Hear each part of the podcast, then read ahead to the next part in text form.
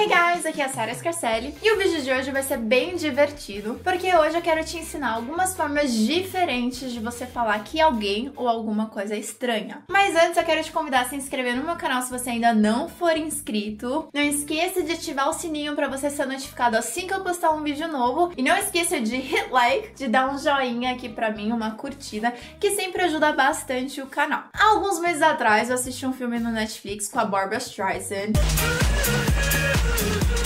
Não sei se você conhece ela, mas a Barbara Streisand é uma atriz e uma cantora bem conhecida que fez alguns filmes clássicos alguns anos atrás. E um desses filmes se chama Funny Girl. E ao pé da letra, Funny Girl significa menina engraçada. Mas ao decorrer do filme, a gente vê que além dela ser engraçada assim, ela também é desajeitada e ela tem algumas formas esquisitas de ser únicas, né? The whole world will look at me and be stunned.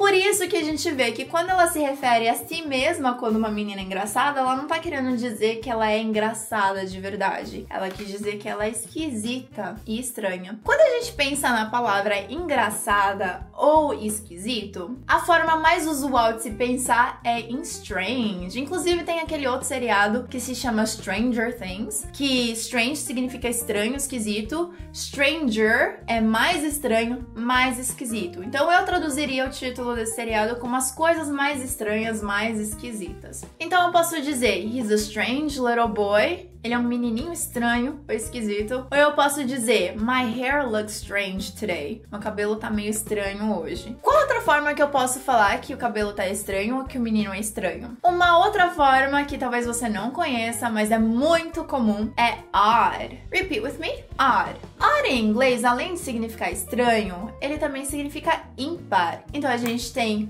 par, even, ímpar, odd. A gente já ouviu odd nos Hunger Games, quando eles falam May the odds be ever in your favor. and may the odds be ever in your favor. Nesse caso, odd não significa nem ímpar e nem estranho, mas sim significa as probabilidades. Então, que as probabilidades estejam sempre ao seu favor. May the odds be ever in your favor. A gente também pode ouvir falar against all odds, contra todas as probabilidades. Against all odds. Mas no exemplo de hoje a gente vai usar com a definição de estranho. He's an odd little boy. Ele é um menininho estranho, esquisito. Or her hair looks odd. O cabelo dela ela parece um pouco ímpar, parece estar um pouco fora, parece estar meio esquisito, meio estranho. Next word, which is one of my favorites, uma das minhas favoritas é a palavra weird. Repita comigo para praticar pronúncia. Weird. Weird é algo que eu usava literalmente desde quando eu era bem pequenininha até minha adolescência inteira. Foi um dos mais comuns para mim, para essa idade. Eu posso falar you're so weird, você é tão estranha, he's a weird little boy, or her hair looks weird. Next word, como a gente viu, que eu falei no início do vídeo de hoje, é funny. A gente conhece funny como engraçado. She's hilarious, she's so funny. Ela é hilária, ela é muito engraçada. Mas funny, dependendo do contexto, pode sim indicar que a pessoa seja meio esquisita, meio estranha. Então eu posso dizer, he's a funny little boy. Que menininho estranho que ele é.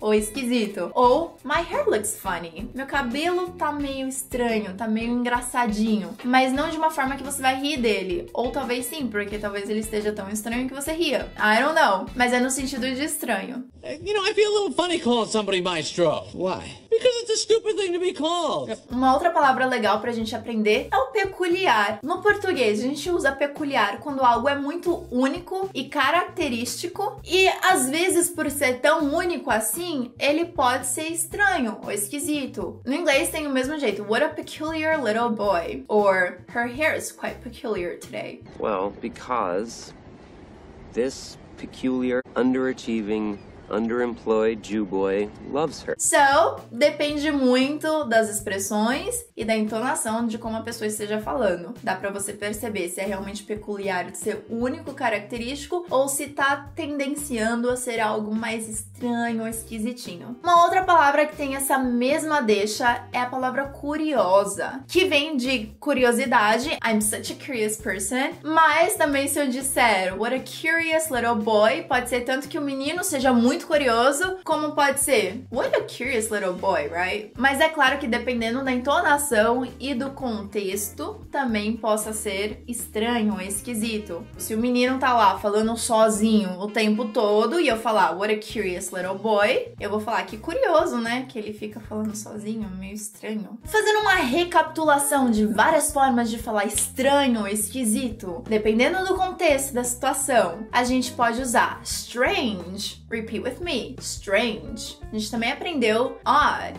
Odd. Aqui a gente também aprendeu against all odds, contra todas as probabilidades, e também que as probabilidades estejam a seu favor, como se fosse uma boa sorte. May the odds be ever in your favor. May the odds be ever in your favor. Weird. Weird. Funny. Funny. Peculiar. Peculiar. And curious. Curious. E por fim, eu quero trazer uma palavra bônus, mas que não significa estranho ou esquisito, mas pode ser de uma certa forma desconfortável. It's awkward. Repeat with me. Awkward. Awkward é normalmente usada para situações sociais e normalmente significa quando a situação te deixa desconfortável ou embaraçosa. Sabe quando você tá acostumado a dar um beijinho só e a outra pessoa vai dar dois, ou você vai cumprimentar com a mão e a pessoa decide dar um abraço abraço, aí fica aquela situação meio estranha, meio esquisita. It's a little bit awkward, right? É um pouco esquisita, né? Então, querendo ou não, ainda tá um pouquinho dentro do assunto, apesar de não significar ao pé da letra que é esquisito ou estranho, mas sim mais desconfortável e um pouco mais embaraçoso, mas de ficar com vergonha mesmo. That's it. I really hope you liked today's class. Eu realmente espero que você tenha gostado da aula de hoje. E eu quero que você escreva aqui pra mim se você achou alguma dessas palavras peculiares, por serem únicas ou peculiares por serem estranhas. Então, let me know what you think, me fala o que você achou. Como sempre, seus comentários, suas sugestões são sempre bem-vindas e eu espero que você tenha uma ótima semana. I'll see you next class. Big kisses and bye!